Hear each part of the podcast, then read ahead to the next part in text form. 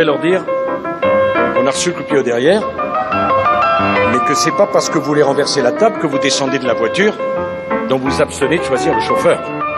Excusez-moi, j'avoue que je suis un peu perdu, j'essaie de comprendre, mais... il me charrie tout le temps, mais il adore ça, il, est comme ça. Je t'expliquerai. Il ne faut pas raconter non plus des, des carabistouilles à nos concitoyens. Hein. C'est déjà un peu dépassé, hein Vous auriez dû dire câblé. Comment être un homme juste? C'est vrai, cette question, je me la pose souvent. Comment être un homme juste? Comment trouver ma place dans la société sans bafouer les droits des femmes, sans m'imposer parmi ce genre masculin qui domine depuis la nuit des temps? Comment être un mec bien? Comment regarder les femmes sans arrogance, sans violer leur intimité, leur pudeur, sans être le gros lourd qui mate pendant trois quarts d'heure, par exemple dans le tram? Comment être avec les femmes? Vous vous la posez peut-être aussi cette question si vous êtes un homme, j'imagine, j'espère, parce que c'est une question que tous les hommes devraient se poser. Récemment, l'historien Yvan Jablonka se l'est posé cette question. Il en a fait un livre très intéressant dans lequel il révèle que depuis la nuit des temps, la femme est souvent réduite à son attribut sexuel et à sa simple fonction reproductrice. La sociologue et anthropologue Françoise Héritier va même plus loin en démontrant quant à elle, dans son livre Masculin-féminin, La pensée de la différence, que l'on a souvent réduit la femme à une fonction reproductrice inférieure à celle de l'homme. Elle écrit que parce que l'homme n'a pas le pouvoir de mettre au monde un enfant, on a trop longtemps pensait que c'était lui qui fécondait la femme, qui activait chez elle ce pouvoir extraordinaire et qu'elle était en quelque sorte passive dans l'action de concevoir l'enfant. Françoise Héritier poursuit en expliquant que la femme est dans l'imaginaire collectif une sorte de réceptacle du sperme de l'homme et non celle qui conçoit l'enfant. Bref, on réduit la femme à sa vulve, à son sexe, à ses hormones, et l'homme apparaît comme l'être essentiel à l'humanité de par sa capacité à féconder la femme. Simone de Beauvoir écrit d'ailleurs à ce propos dans le premier tome du deuxième sexe, en reprenant les mots de saint Thomas, que la femme est un peu comme un homme manqué, un être occasionnel. Elle poursuit plus loin en écrivant que c'est ce que symbolise l'histoire de la Genèse, où Ève apparaît comme tirée, selon le mot de Bossuet, d'un os surnuméraire d'Adam. L'humanité est mâle et l'homme définit la femme non en soi mais relativement à lui. La femme, c'est être relatif, écrivait Michelet. Simone de Beauvoir ajoute à propos de l'essentialité de l'homme que la femme se détermine et se différencie par rapport à l'homme et non celui-ci par rapport à elle. Elle est l'inessentiel en face de l'essentiel. Il est le sujet, il est l'absolu, elle est l'autre. Alors bon Dieu, comment être un homme juste, comment être un mec bien avec ce passé lourd de culpabilité, comment vivre aujourd'hui pleinement sa masculinité? Carabistouille, c'est parti.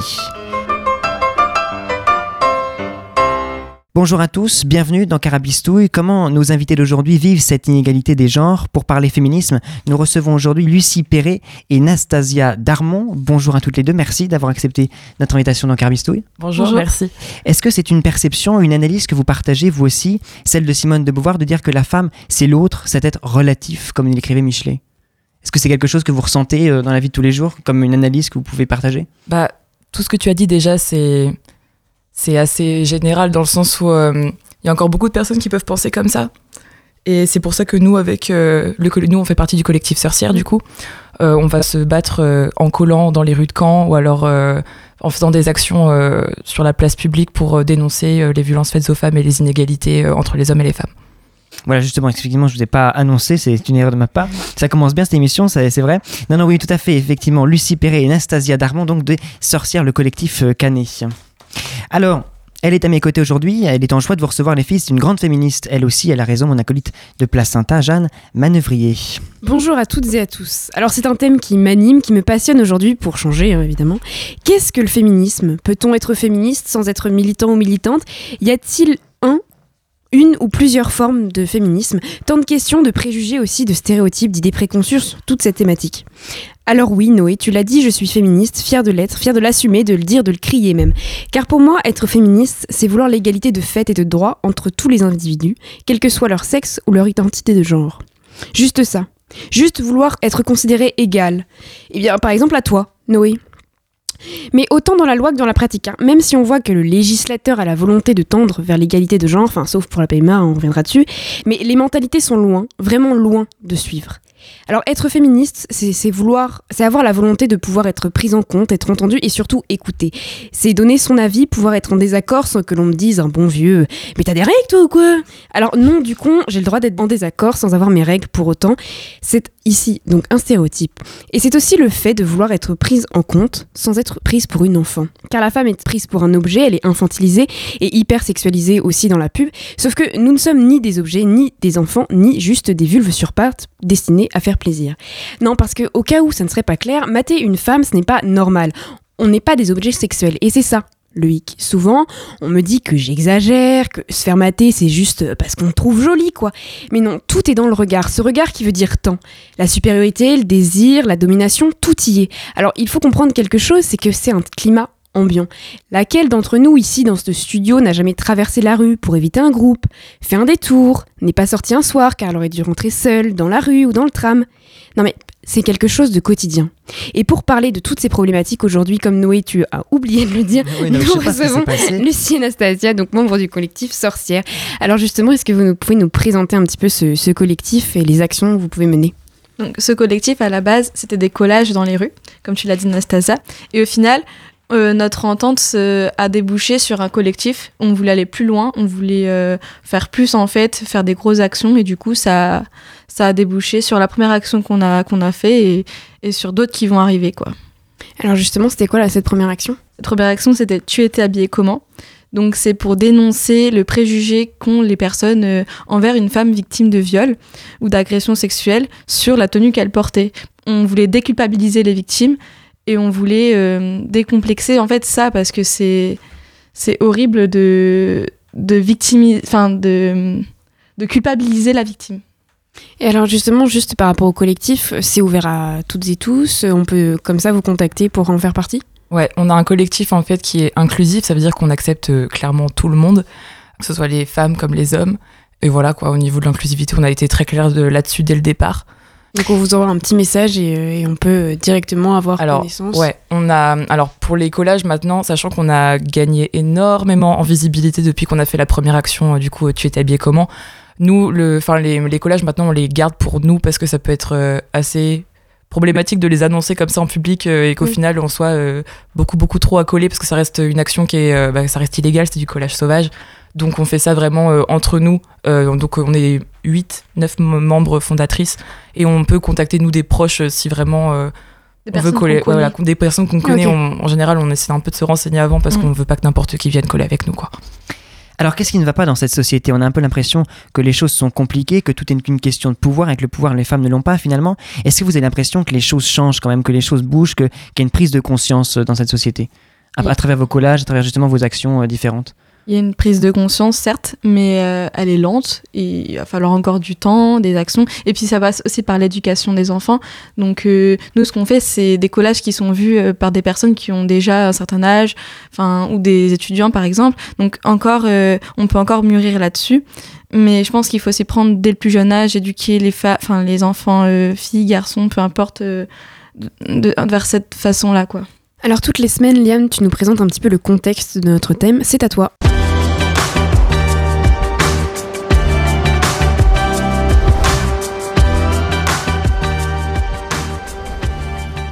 On y est, les loulous, on y est. Après avoir parlé de MeToo, du genre, de la précarité menstruelle ou encore du prix Liberté et de ses finalistes féministes, on ne pouvait pas contourner le sujet de cette semaine, la journée internationale des droits des femmes. Alors non, ce n'est pas la journée des femmes, mais la journée des droits des femmes. Le 8 mars, c'est non seulement célébrer les droits déjà acquis, comme le droit de vote, mais aussi en demander encore pour que les femmes soient enfin égales aux hommes. Et ce n'est pas gagné. Du coup, cette année, le thème proposé par l'ONU, qui a entre guillemets officialisé cette journée, sera Je suis de la génération égalité, levez-vous pour les droits des femmes. Alors, je vous vois perplexe, on se dit qu'ils ont un peu fumé la moquette, parce que, parce que je pense qu'autour de cette table, on voudrait cette égalité tant demandée. Mais je ne crois pas qu'on soit tous dans ce monde d'accord pour cela. Vous ne me croyez pas? Eh bien, il suffit de regarder les individus qui sont au pouvoir dans les pays dits occidentaux. Entre Trump, qui, je vous, le rappelle, voulait attraper les femmes par la chatte et qui a manifesté aux côtés des anti-avortements, ou encore Bolsonaro qui a traité une députée de pute, on est loin de l'égalité. Je vais utiliser beaucoup de gros mots, mais c'est pour montrer que l'égalité se joue dans la plus infime des parties. D'ailleurs, vous avez remarqué que les insultes étaient souvent tournées au féminin? Les putes et pétasses, j'en passe et des meilleurs, n'ont pas d'équivalent au masculin. Vous voyez pétard euh, dans la rue, non? Non, ça marche pas, ça marche pas du tout. Et puis, lorsqu'on insulte un homme, c'est un fils de pute. Oui, donc en fait, c'est le fils qui est insulté, mais aussi la mère, hein, c'est super. Mais bon, ce n'est qu'une infime partie, je viens de le dire, du gouffre qui sépare les femmes et les hommes. Bon, désolé Janouille. Hein. Normalement, tu dis toujours que je fais l'aspect général hein, de la chronique, euh, voilà, enfin de l'émission. Mais euh, bon, j'avais envie de faire un petit coup de gueule, quoi. Tu me diras, j'en fais plus que des généralités, mais bon, euh, c'est ma chronique, je fais ce que je veux. Euh, donc, les femmes sont bien sûr moins payées que les hommes à travail égal, ça tout le monde le sait, c'est environ 12%, voilà, ça varie en fonction des instituts, mais c'est globalement voilà, entre 10 et 15%. Alors, oui, je vais entendre chouiner certains hommes, oui, il y a des situations où les hommes sont un peu discriminés, on va dire, entre guillemets. Par exemple, il y a plus d'hommes en prison que de femmes. Mais cela n'est en rien de la discrimination en fonction de votre sexe, en fait. C'est juste que dans cette société patriarcale, on vous pousse à, à avoir des comportements un peu dangereux, alors que du, du côté des femmes, c'est plutôt sois prudente, ma fille, ah, reste calme, tout ça, voilà. Bref. Et puis, si les hommes étaient plus discriminés que les femmes, cela saurait. Ah non, pardon. C'est le lobby des féminazis euh, qui impose cet égalitarisme en montrant que ce sont que les hommes les méchants, en fait. hein. Vous êtes de toute façon toutes, hein, toutes des hystériques. hein, voilà. Excusez-moi, de toute façon, il y a que les femmes qui le sont. Bon, bien sûr, ce sont des bêtises hein, euh, que je raconte. hein. Je me mets dans la peau d'un macho qui a peur qu'on la lui coupe, en fait. Donc, vous étiez enfermés aussi pour cela, hein. De femmes, va. Vous étiez d'ailleurs brûlés pour sorcellerie, mais je m'égare. Mais revenons à notre écart entre les droits entre les hommes et les femmes. Comment peut-on vivre dans un pays où déjà 15 femmes sont mortes sous les coups de leur mari ou ex-mari? Comment peut-on vivre dans un pays où plus de 80% de femmes ont vécu au moins une atteinte ou une agression sexuelle? Comment peut-on vivre dans un pays où les fémènes ont été condamnées pour exhibition sexuelle? Je parle des fémènes car elles sont souvent moquées, caricaturées, voire même insultées de tous les noms. Vous connaissez tous, je pense, ce collectif de femmes qui revendiquent fièrement leur envie d'avoir des droits égaux face aux hommes. Eh bien, je crois pas. Ou en tout cas, vous connaissez que la partie médiatique, où elles sont décrites comme des hystériques, des folles, des timbrées, alors qu'en fait, elles mènent des actions, bah, revendicatrices en fait. Bien sûr, elles défilent seins nus. Mais en quoi cela choque? C'est parce que ce n'est pas convenable Ou c'est parce que euh, on a peur de ces revendications? Pardon, les seins peuvent être affichés partout dans la rue, sauf quand les femmes le, décident. Je le dis, non, les femmes ne sont pas simplement sexuelles ou nourriciers, mais sont juste des morceaux de peau avec au milieu un, un petit téton. bon, euh, je ne veux pas vous faire une description détaillée, mais vous voyez le genre. Dés- Désolé Jeanne, hein, je m'embrouille un petit peu, mais il y a tellement de choses à dire. Cela fait des années que les femmes et des hommes veulent l'égalité car le monde est malade et ce depuis belle lurette comme on dit. Bien sûr, le mouvement féministe a pris de l'ampleur notamment dans les années 70-80, mais il date de bien plus longtemps avec notamment les suffragettes anglaises apparues au début des décennies 1900. On écoute un petit extrait de Mary Poppins, Mes sœurs suffragettes, mais là ça date de 1964. Laissons donc la laie querelle d'hier. Toutes dans l'union menons notre guerre. Devenons de nos mères les vengeresses et que nos filles disent et reconnaissent. Voilà les sœurs suffragettes. Bon, maintenant c'est plus un secret, j'aime beaucoup les Disney. Aujourd'hui, le mouvement féministe est constitué de multiples associations dans le monde, comme les Femmes citées précédemment, ou comme vous, Nastasia et Lucie. Avec les sorcières, vous êtes les dignes héritières des actions pour l'égalité. Pour finir, revenons à notre sujet principal qui est le César de Polanski. Je plaisante, je plaisante, je plaisante. Non, pour de vrai, je trouve ça un peu choquant, mais je dois rester neutre. Non, je voulais plutôt parler de la journée internationale du droit des femmes. Que pensent les Français de cette dernière? Pour le savoir, j'ai regardé la chronique de Guillaume Meurice, et oui, encore lui, du 8 mars 2017, sur justement les droits des femmes. Et je dois dire que les propos sont déconcertants. Les femmes, elles ont tous les droits. Elles ont le droit de prendre tes enfants, de te pourrir la vie, de te manipuler, de porter le casson. Voilà, une femme, c'est ce qu'elle veut maintenant. C'est ce qu'elle veut. C'est les droits des salaires. Là, j'ai vu ce matin dans le journal, mais c'est n'importe quoi. Elle cherche le salaire pour être indépendante, pour faire ce qu'elle veut de l'homme. Vous avez envie de Ah ouais, c'est C'est énorme. Vous avez envie de vomir C'est normal, c'est l'effet Éric Zemmour. Mais bon, je laisse cela à Elise car je pense et j'espère parlera de cet homme si charmant. Bon, je vous en sers un autre tout chaud. Écoutez comment la France évolue. J'ai rien contre les femmes, j'aime les femmes quand même. Je suis pas homosexuel. on sera jamais égaux. On sera jamais égaux homme-femme. Mais pourquoi alors? Le bon Dieu, il nous a créés différents. Pourquoi il nous a pas pareil Pourquoi ils veulent l'égalité? L'égalité, elle elle n'existe pas déjà dans le corps. Il en resterait plein d'autres à écouter car il y en a une myriade de ces commentaires, mais bon, cette chronique est déjà bien assez longue. À toi, ma petite Jeannette. Merci Liam, effectivement, tu l'as dit, on n'aura pas le temps de tout dire pendant cette émission. Alors justement, on ne pouvait pas ne pas en parler, Liam, tu viens d'y faire euh, référence. Comment voyez-vous Roman Polanski récompensé d'un César? Vous en dites quoi? Oh, je pense comme la plupart des féministes, on est un petit peu en colère, ça c'est clair. Euh, quand on a vu euh, Adèle Haenel sortir de la salle, c'était c'était tellement puissant. Moi j'étais, enfin moi j'étais en larmes. Enfin c'était c'était difficile à voir de se dire qu'il y avait autant d'injustices et autant de gens qui toléraient euh, ça et qui disaient rien. Heureusement, il y a certains, certaines personnes comme Florence Foresti qui ont un peu rattrapé la chose Mm. euh, et qui a réussi à faire passer ça avec un humour qui était pour moi, à mon goût, très bien placé et euh, parfait pour dénoncer, mais en même temps pas non plus euh, foutre un, un sbeul monstre, quoi. et, euh, et voilà, quoi. Mais après, le problème, c'est que les médias, après, les, enfin, je sais pas, moi, là, j'ai l'exemple du Figaro qui a fait un article pour la, la décrédibiliser complètement.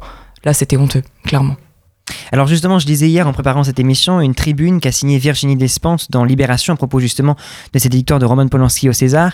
Alors je vais vous lire un extrait, elle écrit « Les puissants aiment les violeurs, enfin ceux qui leur ressemblent, ceux qui sont puissants. On ne les aime pas malgré le viol et parce qu'ils ont du talent, on leur trouve du talent et du style parce qu'ils sont des violeurs. On les aime pour ça, pour le courage qu'ils ont de réclamer la morbidité de leur plaisir, leur pulsion débile et systématique de destruction de l'autre, de destruction de tout ce qu'ils touchent. En vérité, votre plaisir réside dans la prédation, c'est votre seule compréhension du style. Comment est-ce que vous réagissez face à cela Est-ce que le problème c'est parce qu'on confère justement aux grands artistes qui ont violé ou agressé des femmes cette image de poète maudit, d'autodestructeur, de soi et de l'autre justement? Ah, le- pff, le problème, c'est que les artistes, on les voit souvent comme des personnes. euh, vra- bah, on voit vraiment le talent. Oui, certes, ça peut être quelqu'un de talentueux, mais ça n'excuse en rien son comportement, clairement. Enfin, après toutes les accusations qu'il a eues, le fait même qu'il ait avoué, on regardait encore, il y avait des comptes Instagram qui ont, qui ont balancé des vieux dossiers vidéo comme quoi il, a- il, il disait clairement qu'il aimait, entre guillemets, les jeunes femmes. De 14 ans. Ouais, de 14 ans. À quelle heure? C'est normal en fait C'est ça le problème. Et euh, c'est pas parce que c'est un grand artiste. Certes, c'est un grand réalisateur peut-être, mais c'est pas pour autant qu'il mérite euh, d'avoir un César euh, comme ça quoi. On tolère plus facilement quand c'est quelqu'un qui a de la puissance, un artiste, un politique. On va plus tolérer que quelqu'un qui, euh, qui n'est rien, entre guillemets, quoi. Alors, euh, je- on passe à un autre, autre sujet un petit peu d'injustice, complète hein, d'ailleurs. Avant que le dossier coronavirus et 49.3 ne, ne prennent la place, on entendait beaucoup parler de la, de la PMA, hein, euh, du coup. Euh, quelles sont pour vous les, les modalités de la loi, puisqu'on entend beaucoup d'arguments comme quoi, eh bien, par exemple, que deux femmes en aient, ce n'est pas normal. C'est la loi, enfin, la loi, la loi qui est prévue actuellement n'est absolument pas égalitaire. Comment est-ce que vous, vous réagissez face à ça? On n'ira pas faire la manif pour tous, ça c'est clair. non, enfin pour moi, enfin pour euh, en général euh, la plupart des gens euh, féministes et euh, qui sont euh, pour l'égalité de tous et toutes, euh, bah justement on devrait avoir cette euh, fameuse égalité, les mêmes droits. Donc euh, on peut pas tolérer le fait que les gens ne veulent pas euh, autoriser cette PMA. Donc euh, après, je, je- moi je suis pas hyper bien non plus renseignée sur le sujet. Néanmoins, euh, ça reste un sujet qui, enfin, On tout le monde devrait être On concerné peut pas par lutter contre les droits de quelqu'un d'autre, en fait. Alors on marque une pause euh, si vous voulez bien avec euh, le groupe La Femme et la musique Si un jour. C'est un son euh, que Elise Saul nous a trouvé. Merci à toi Elise. On se retrouve juste après pour parler féminisme dans Carabistouille.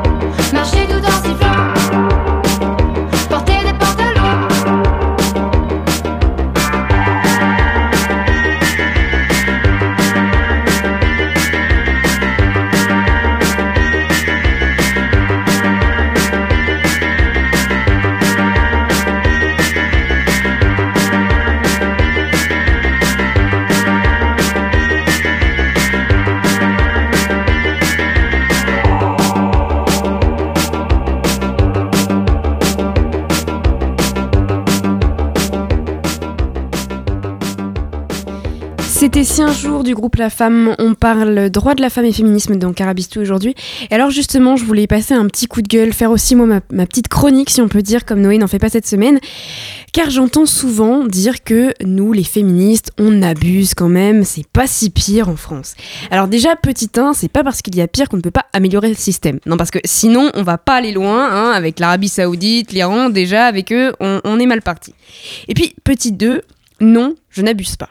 Cette semaine sont sortis les résultats de l'étude sur le consentement réalisée par le collectif Nous Toutes. Et alors, c'est terrifiant, édifiant. Vraiment, je l'ai lu un matin à 8h et j'étais en colère, j'avais vraiment envie de vomir et de pleurer en même temps, parce que c'est très dur à lire et, vraiment, alors même que j'étais informée sur le sujet. Alors, je vais vous donner un petit peu les résultats, mais du coup, ceci est un avertissement hein, quand même à la sensibilité, car dans cette émission-là, on s'apprête à parler de viol. Et puis le deuxième point, c'est aussi parce que dans, l'émission, on a parlé des hommes. Et évidemment, tous les hommes ne sont pas sexistes, transphobes, grossophobes, violeurs, agresseurs. Ce n'est évidemment pas notre propos. On parle d'un système sexiste institutionnalisé par des pratiques courantes, majoritaires dans l'application de la loi, la publicité, les catégorisations de jouets, le harcèlement de rue banalisé, la remise de César, enfin bref, vraiment dans beaucoup de choses qui sont faites en France. Mais alors pour revenir à cette étude réalisée par nous toutes, 96 600 femmes ont répondu à l'enquête entre le 16 et le 17 février 2020. Et alors 75% ont moins de 30 ans. Donc 9 femmes sur 10 déclarent avoir ressenti une pression de la part d'un partenaire pour avoir un rapport sexuel. 70% ont eu des rapports sexuels sans pression alors qu'elles n'en avaient pas envie. 49% ont subi des, propos dévalorisants de la part de leur partenaire sur le fait qu'elles n'avaient pas envie d'avoir des rapports sexuels. Bon alors ça déjà c'est mon premier point. Pourquoi est-ce qu'il existe cette pression, cette putain de pression, qu'elle soit directe ou intégrée, en se forçant parce que le mal a des besoins? Non mais Vraiment, j'ai entendu une femme brillante par ailleurs dire Non, mais heureusement qu'il y a des prostituées, sinon ils iraient violer des jeunes filles dans la rue. Non, mais alors là, moi je dis stop. hein. Non, mais sans se prononcer sur la condition des prostituées, c'est un sujet à part entière. On a besoin de femmes disponibles pour les besoins de certains hommes. Sinon, la solution, c'est le viol. Mais c'est quoi ce délire, quoi? Bon, bref, je continue sur l'étude de nous toutes. Une femme sur six déclare que, que son premier rapport sexuel n'était pas consenti et désiré. Parmi elles, 36,5% déclarent que cela a eu lieu avant leurs 15 ans. Plus d'une femme sur quatre déclare qu'il est déjà arrivé qu'un rapport sexuel se poursuive alors qu'elle avait demandé qu'il s'arrête. 53% des femmes déclarent avoir fait l'expérience avec un ou plusieurs partenaires d'un rapport sexuel avec pénétration sans consenti. Et alors ça, en fait, ce sont des viols. Viols. Non, parce qu'il faut le dire, parce que les médias, les personnalités, parfois, ils utilisent des termes plus soft. Sauf que non, en fait, ce sont des viols.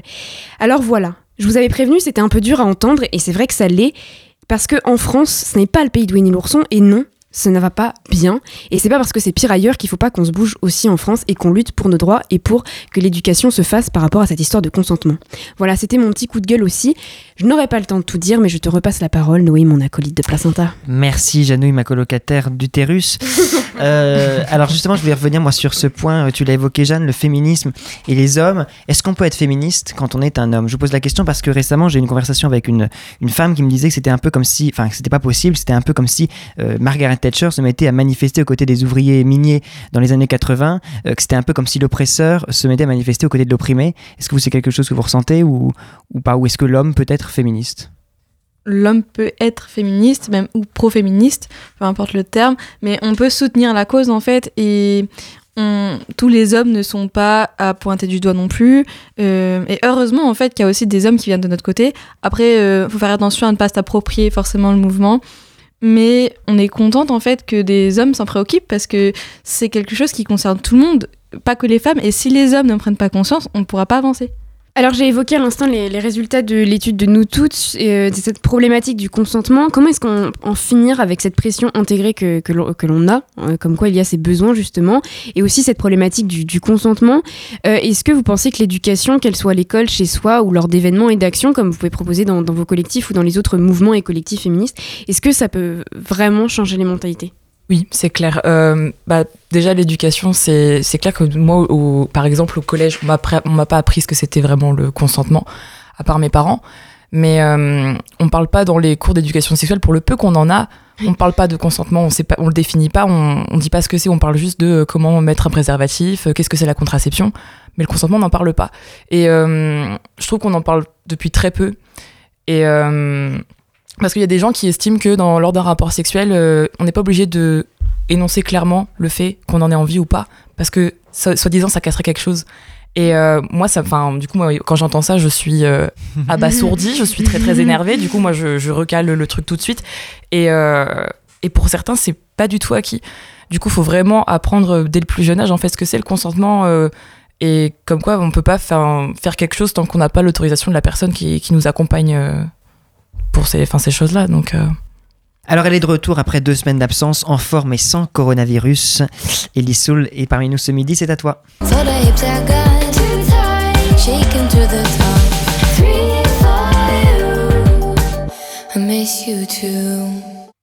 Il pleure dans mon cœur comme il pleut sur la ville. Quelle est cette langueur qui pénètre mon cœur? Oh, bruit doux de la pluie, par terre et sur les toits, pour un cœur qui s'ennuie, oh, le chant de la pluie.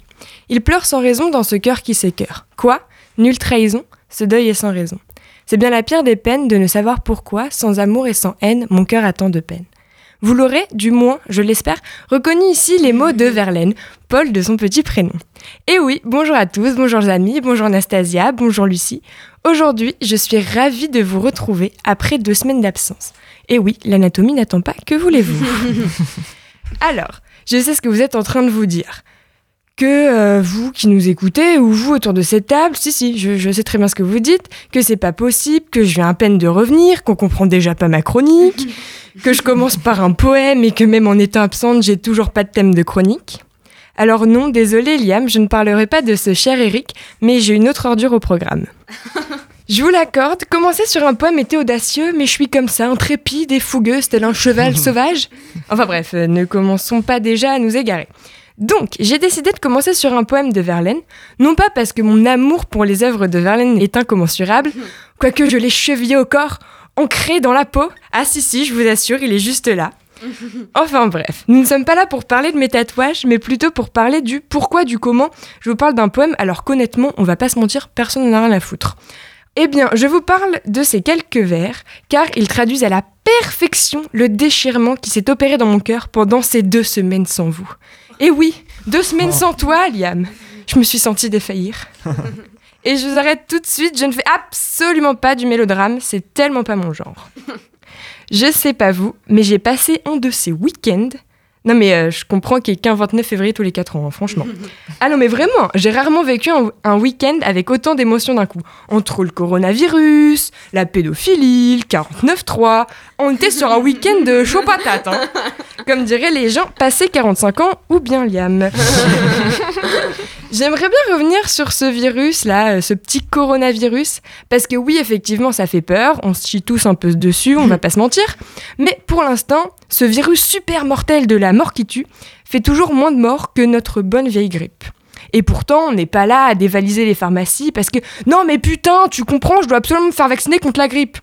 Bousculant ainsi une mamie qui se retrouve coincée entre les produits anti-poux et les capotes. Faudra qu'on parle un jour euh, des rayons, la logique des rayons en pharmacie, parce que moi, je, je comprends pas. Bref, tout ça pour dire qu'il faut faire attention, mais que l'émergence de ce virus ne doit pas être une excuse aux toutes les petites vagues de racisme anti-asiatique qu'on a vu passer euh, à droite à gauche, hein, parce que franchement, non, ça va deux secondes.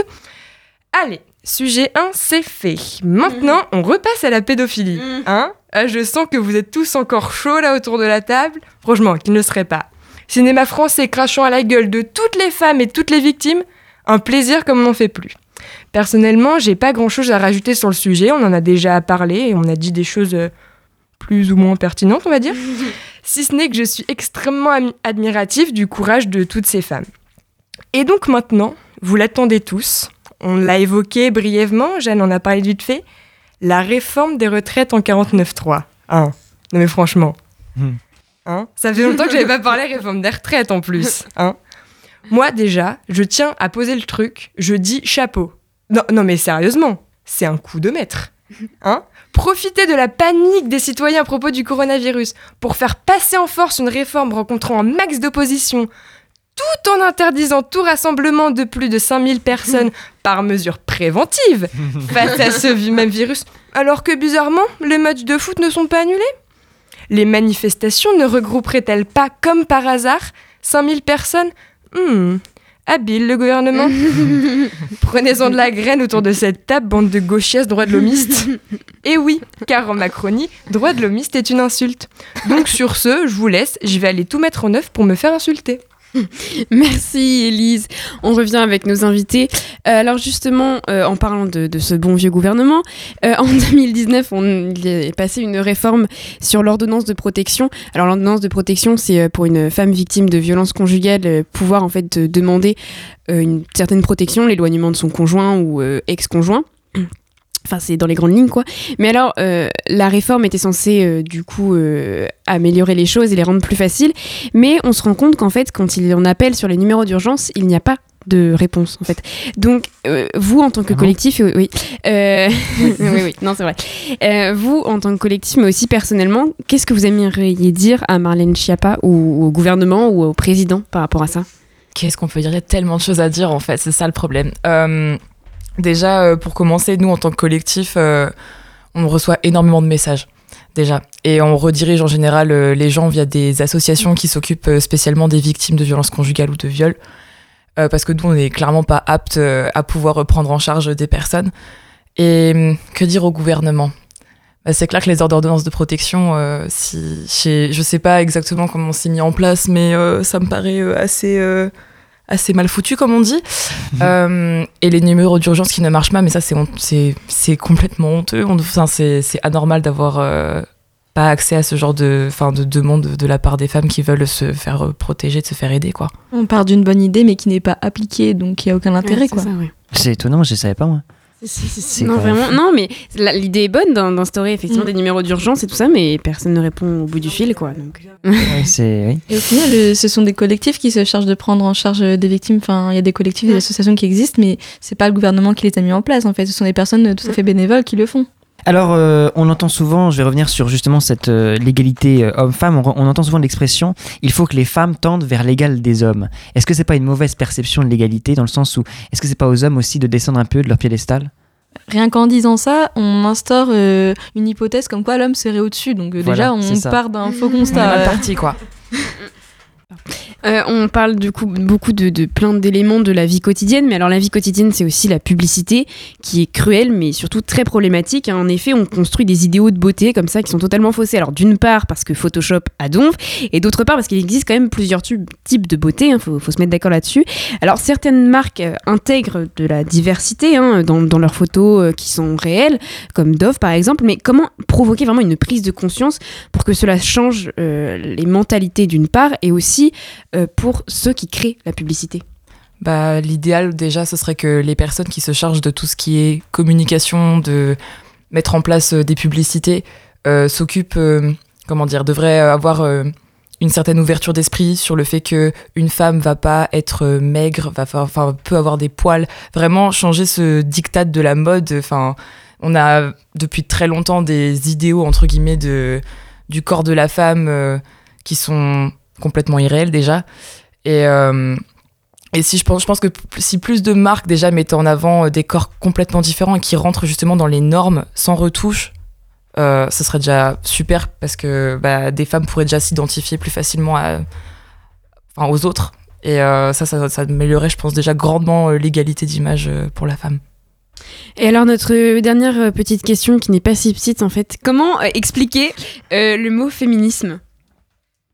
Pour moi, le féminisme, c'est tout simplement, c'est ce qu'on m'a appris en premier, c'est tout simplement les femmes doivent être l'ég- l'égal des hommes et les hommes doivent être l'égal des femmes. Il ne devrait pas y avoir une distinction de genre dans les droits, dans l'égalité d'image, dans l'égalité de considération de la personne.